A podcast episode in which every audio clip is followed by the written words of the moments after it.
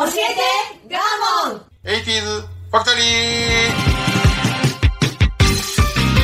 ー。1980年代ここ日本では高度経済成長期を経て未曾有の好景気を迎えていた。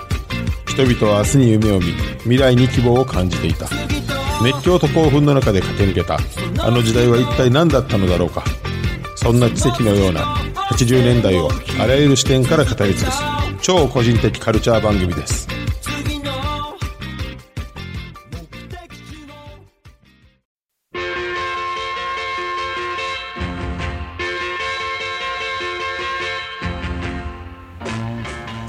今週も始まりました。教えてガーモン 80s ファクトリー。私番組パーソナリティガーモンと。アシスタントの加藤夏子です。はいよろしくお願いいたします。お願いいたし9月です。はい。はいなぜこう気合い入れて言うかというとはい。この放送の前々日に撮ってるからです。ギリギリです。すいません。神谷。はい9月も頑張っていきましょう。はい。えー、とですねちょっと期間がだから収録が空いたので、まあ、面白いことがてんこ盛りでありましておあのー変な店員さんがねはい。たびたび僕出会うでしょ、はい出会いね。ろんなところでね,、はい。ね。あらっしゃいっていう人とさか、あらっせーっていうね。あらに積もりセットっていうね。コンビニ店員さん。そうそうそう。とかね。まあいろいろあるんですけど最新型の、えっと、店員さん。100, 100均ね、はい。近くのね。はい。ありまして。で100均にこうに似合わない、まあ、ちょっと初老のシュッとした感じの紳士の男性ね、え。ー、が店員さんでもう店長かなみたいな、100均やねんけどね。はい。でまあ普通に、えっと、僕は100円のものを買いました。はい。で普通110円になりますって言うやん。はい。違うね。110円いただいておきましょうか？って言ったの。聞いてくれる。かっこよくない？最新型やなと思って。110円いただいておきましょうか？って言ったの。なんて答えるんですか？いやまあ戸惑ったんで、あはい、はい。ってなりますよね。問題はさ、はい。110円払った後に、はい。いただいておきました？って言うんかと思ったら、はい。ああらしたって言って。わ、お父さん。お父さんか。お父さん。コンビニ店員のお父さん。彼女のお父さんだ。なるほど。あらせえの？いやなんかでもほんまにほんでこれまたなんか僕の聞き間違いもあるのかなとか、はい。ねまたこれ自分の脳内が持ってるんかなっていうのがあるじゃないですか。自動的に持ってるのかもしれない。でねでたくさん並んではったんですお客さんが、はい。なのであ次次聞いたほんまにちゃんと言うんかなと、ん。で2個買いました次ね、はい。女性の方。はい。220円いただいておきましょうか？って言ったの。ほんなら多分その人は何回か買いに来てるんで、はい。はいはいみたいな。もうええってみたいな感じで220円置いてもうスーンって帰っていったんで多分なんかこだわりがあっていつもなんだ。やったはんねん。えーどうしよういただけておきましょうかって言われたらい今日はうんいえ今日は みたいな。今日はちょっといいですみたいな。今日は。そうなんかすなんかこの毎日同じことを繰り返してると人ってだんだんこの癖が強くなってくるでしょ？同じことを言っては入れ,、ね、入入れなくなるなんか変変化をつけないでやってられなくマンネリで。だってこの間も言ったけど、そのスーパーのレジのおばさんはい全部値段の前に200ってつけるからね、はい言いました。このシリーズで。200、最初の方100円って言った。ら何円もう何円か分からへんもんも200はどこに？う200、1000円って言ったらもう2000円かもしれないしね。2万円かもしれない。200だからね。200何も関係ないのに言う。そうあれもう多分だからもうやりすぎておかしになってはんねんもん。ね。じゃないとやってられないやってられないんだから面白いなと思って。ぜひあの行ってください加藤さん。近くなんで。いきますでこれ言うてへんかったら僕ら嘘にな。るちゃんと報告しますその時は、そうはい。はい、9月もやってまいりましょう。ではスタートです。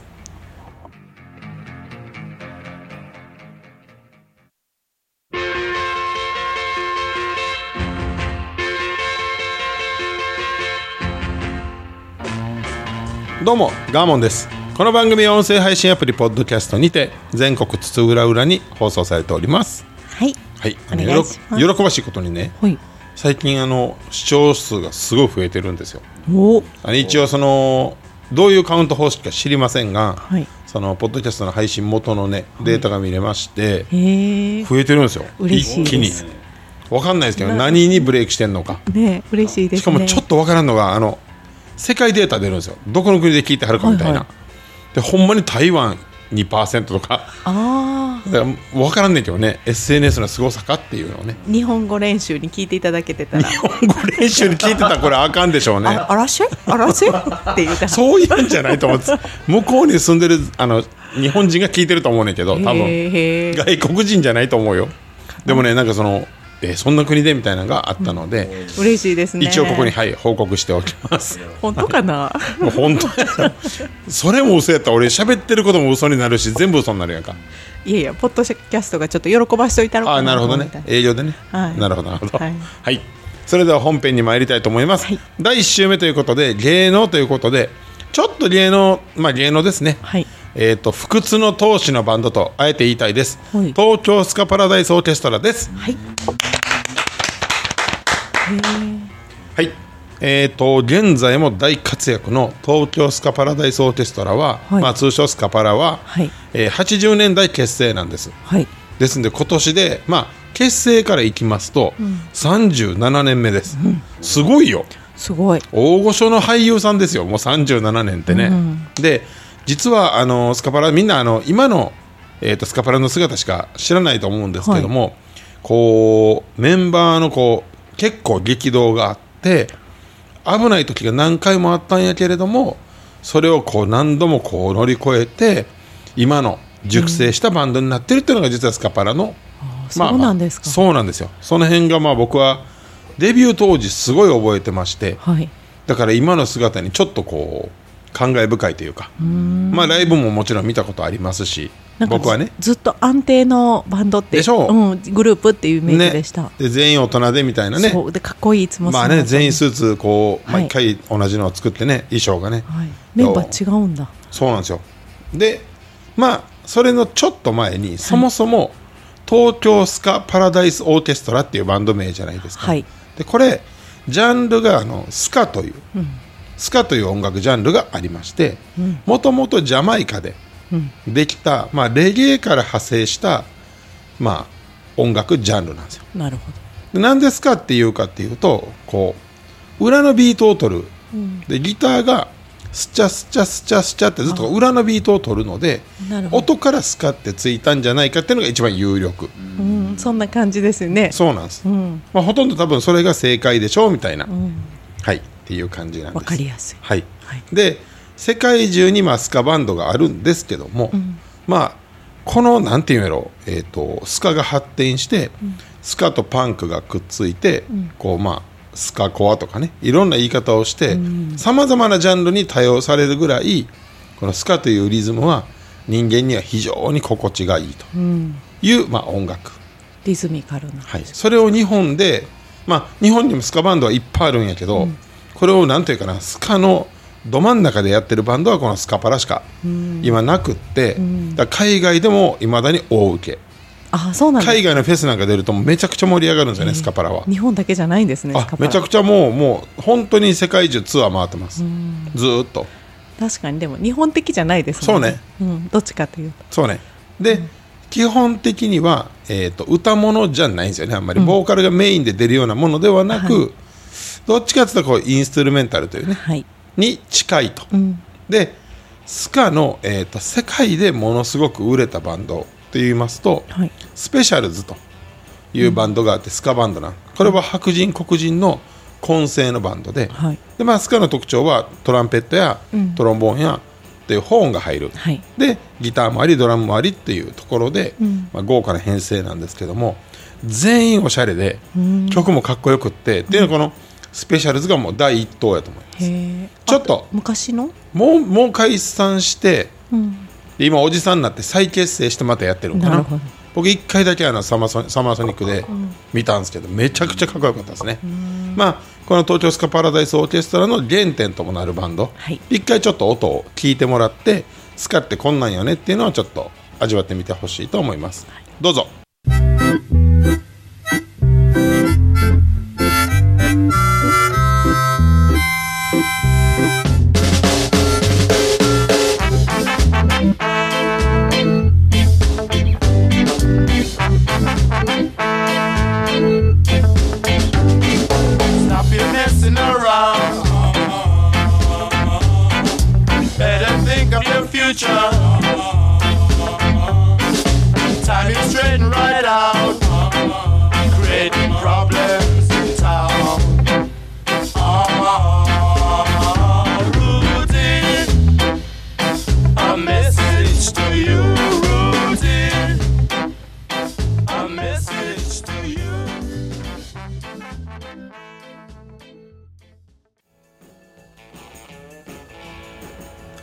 まあ、これがねはい。スカの代表的なバンドの、すごく売れた曲。平和。ね。優しい。思わず横乗りになるようなね。ねみんな笑顔になるね。感じ、まあ、もちろんあのいろんなビートのリズムのテンテンポいろいろあります。速さは速いのもありますけど、うん。基本的にはスカのリズムでこうスッチャスッチャと言ってた。なっていくと、でこれをきちんと踏襲したバンドが、東京スカパラデスオーケストラ、まあこういう編成ですわ、はいそうですね、まあであの、えー、とキーボードもオルガンもいたりとかってです、はい。ではあのスカパラの話に入っていきたいと思います、はい。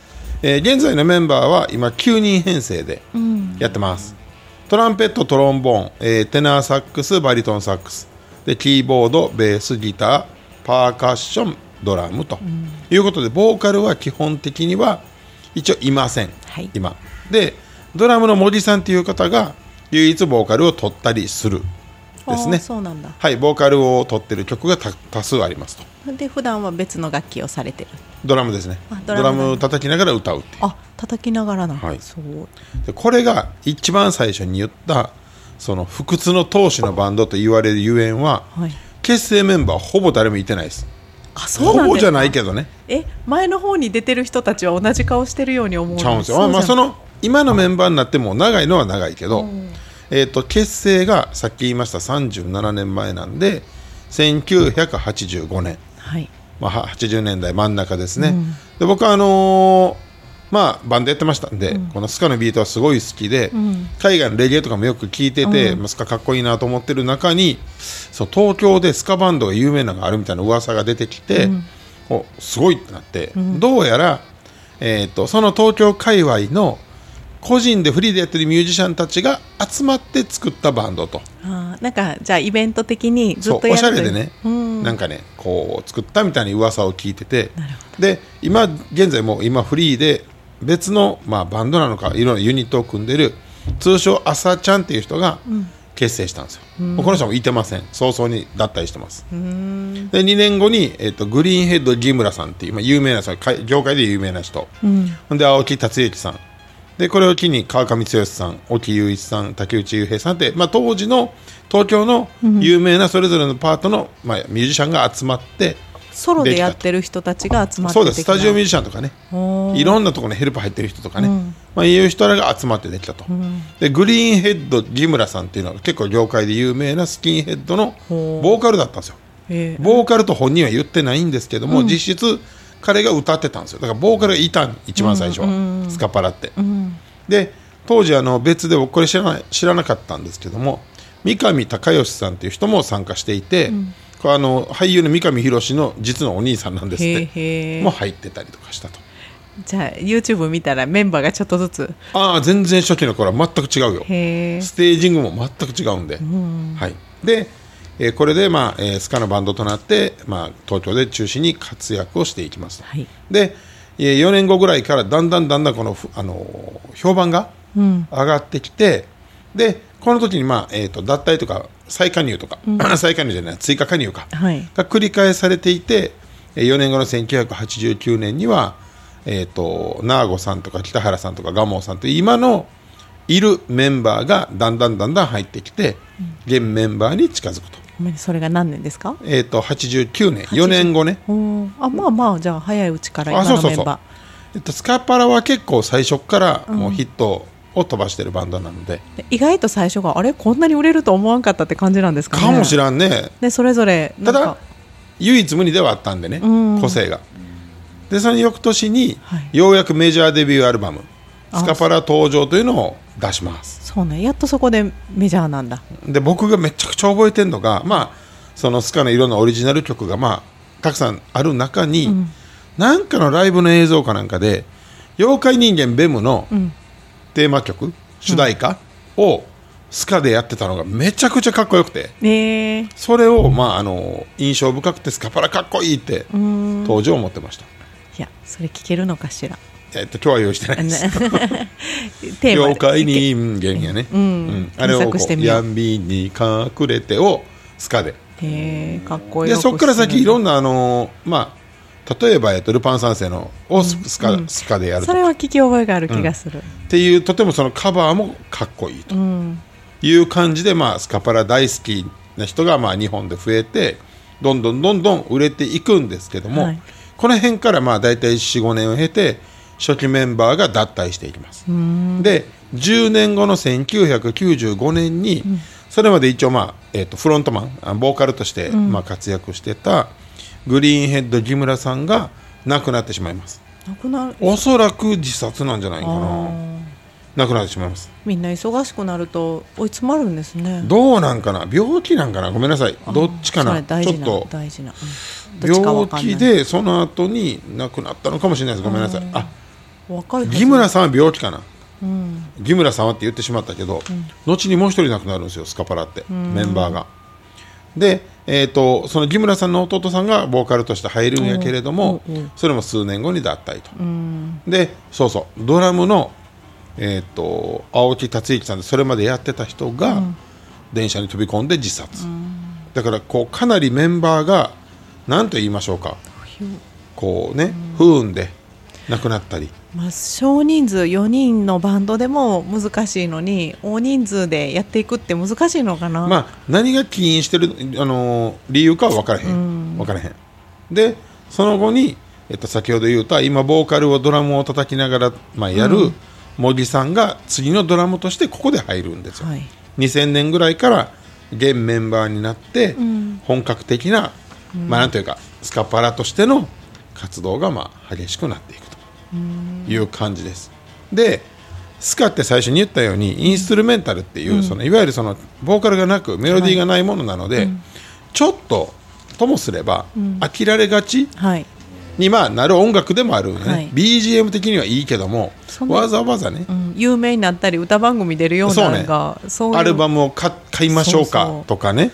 ライブにこうこぞっていきましょうかっていう感じじゃなかったんですけど、まあ、何をどういういきさつでなったんか分からへんねんけども、スカパラのもう決定的なターニングポイント、2001年に、えー、とボーカルはい。をフューチャーするというね、今のスカパラの形態が出来上がったことですその頃。とってもこう、なんていうか外にうわって広がったのがスカパラの本当のターニングポイント。だここまでで亡くなってる方が2名もいて、で実はあのーえっ、とサックスやったかな？えっ、とヒアムタさんという人もはい。大きな事故に遭って、そう。継続できなくなって脱退したりするのよ。本当に不運。ね、こんなに一つのバンドの中でたくさんのそういうこう不幸があるってなかなかないんですけど、一回もこう止めずに、メンバーその都度、まあ、ヘルプ入れたり変えたりして芯になる人が変わってもスタイルは変わらないまま。そうねあの、えっと、一番最初のその創設した、まあ、朝ちゃんとかいなくなった後は、もうバリトンサックスのあの谷中さんっていう人がもう全てを今、あリーダーとして引っ張ってます。今も。現在も。なるほど。はい、でこの2001年、この男性シンガーをフューチャーした歌物三部作っていうのが一番最初に出て、まずはオリジナルラブの田島隆夫さんっていう方の「めくれたオレンジ」っていう曲、次に昔あのミッシェルガン・エレファントっていうバンドをやってた千葉雄介さんの「カナリア泣く空」で、えー元ユニコーン、まあ、現在の奥田民生さんの「美しく燃える森と」この3曲ともがまあ作曲センスがよく。作曲は誰がメンバーいろいろあのスカパラのメンバーがやります。みんなでするんだ。こんなに歌に合うのってなったわけ、でしかもなんか日本的な部分もあってえスカすごいやんって、新たなスカパラの局面になりましたと。だって一緒にやる時点でその相手のゲストの曲を一緒にやるとかっていうのは考えれますけどそこでオリジナルを使って。しかもそのボーカルに合わせて毎回作曲をするっていう。で歌ってもらうってすごく難しい。ハードルが2段階上に、しかも引っ張ってくるボーカルのセンスがまたいいんですよ、そこ来るみたいな。そんなに応じてくれるもんなんですね。ね。まあ、その頃はもうスカパラがやっぱりこうかっこいいっていうのは業界でももう当たり前になってるので、初期はこれはもうみんながかなりびっくりしたですね、ではここでその3部作の中の、えー元ミッシェルガン・エレファントの千葉雄介さんをボーカルに迎えた「えーカナリア泣く空」という曲を少し聴いてみてほしいと思います。どうぞ「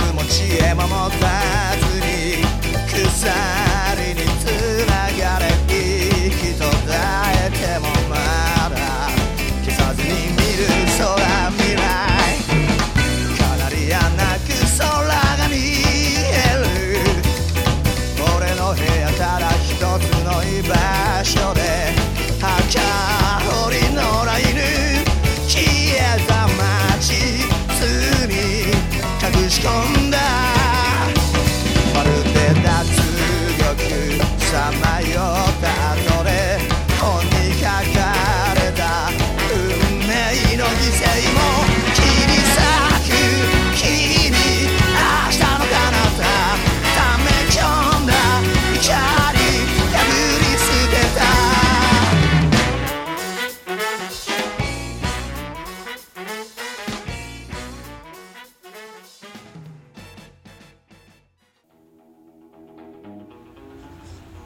ねあのーメロディーを踏襲しつつ、まあジャジーやしスカの,、まあ、あのビートもあるし、ロックっぽいし、非常にこの千葉雄介さんのボーカルを、まあ、生かすというか、の楽曲としてもすごい。この幅がすごいですね。ね、毎回そのボーカルの特性というかボーカルの個性に合わせて作詞作曲するんですよスカパラが。スカパラっぽいのが来るやと思いきや、ね。この感じやといいですよね。ね、だからまああのどっかで耳にしてるとは思うんですけど、ぜひあの試しにね、聞いてみてほしいなと思うんですよ、このそうそうたるメンツでねさっき言ったようにオリジナルラブっていう、まあ、バンドのボーカル田島隆夫さんでしょ、でミシェル・ガイネファントの千葉雄介さんでしょ、奥田で民生の。奥田民生さんでしょ、奥田民生さんの美しく燃える森って、ちょっとこう奥田民生さんのイメージでいくと、ふざけたロックンロールいくんかなと思ったら、ちょっとバラードチックなんでねこれね。なんか楽しみです。かっこいいですね。タイトルといいなんかね。興味引きますね。そうなんです。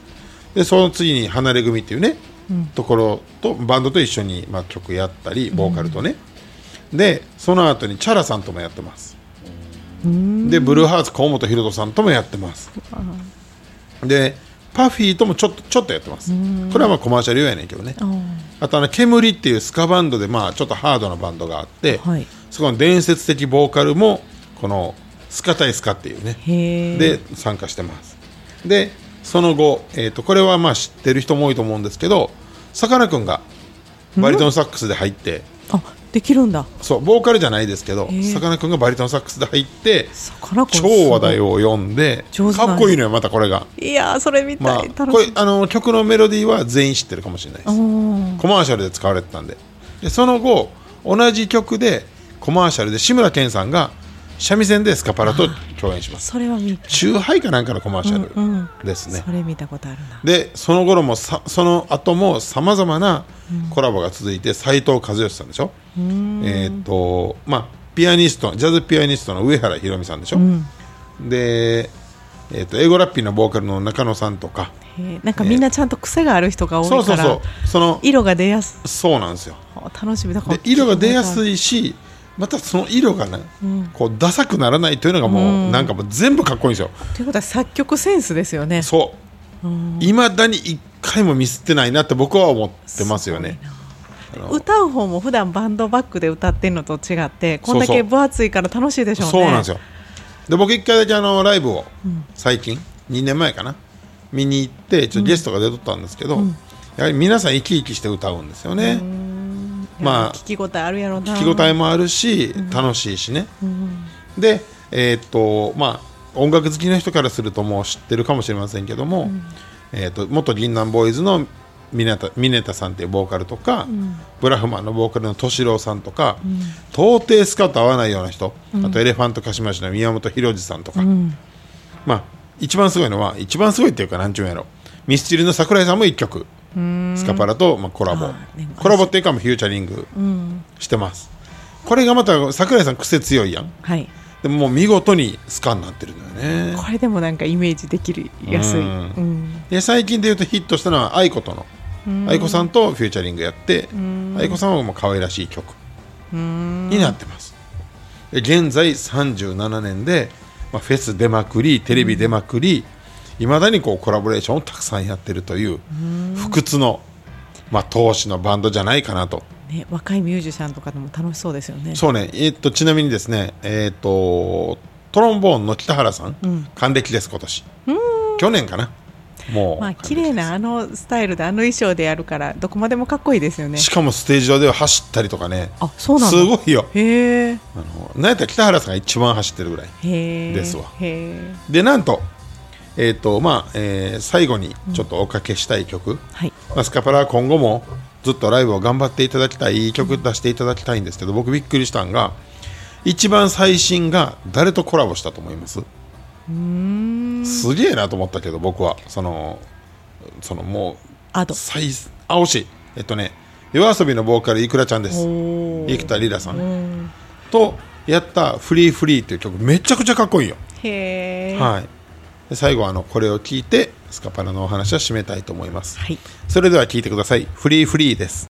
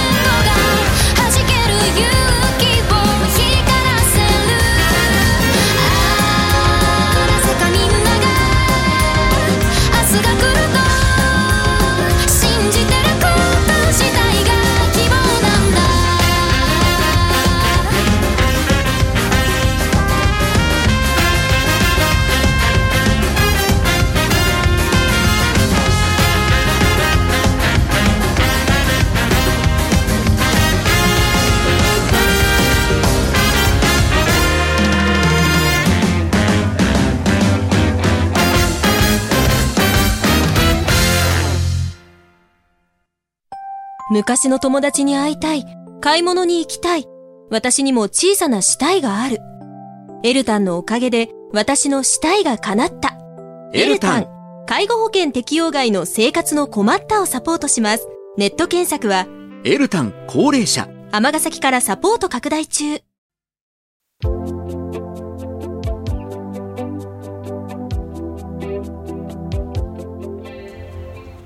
はい第1週目無事終わりました。ありがとうございました。ねまあ、さい今も活躍してる人なんで、80年代の話っていう感じがしないよね。ずっと現役と思いますね。すごいね。いやこうやってこう聞くので、うん。あ今日帰ったら聞こうっていつも帰り YouTube 聞くんですけどね、はいはいはい。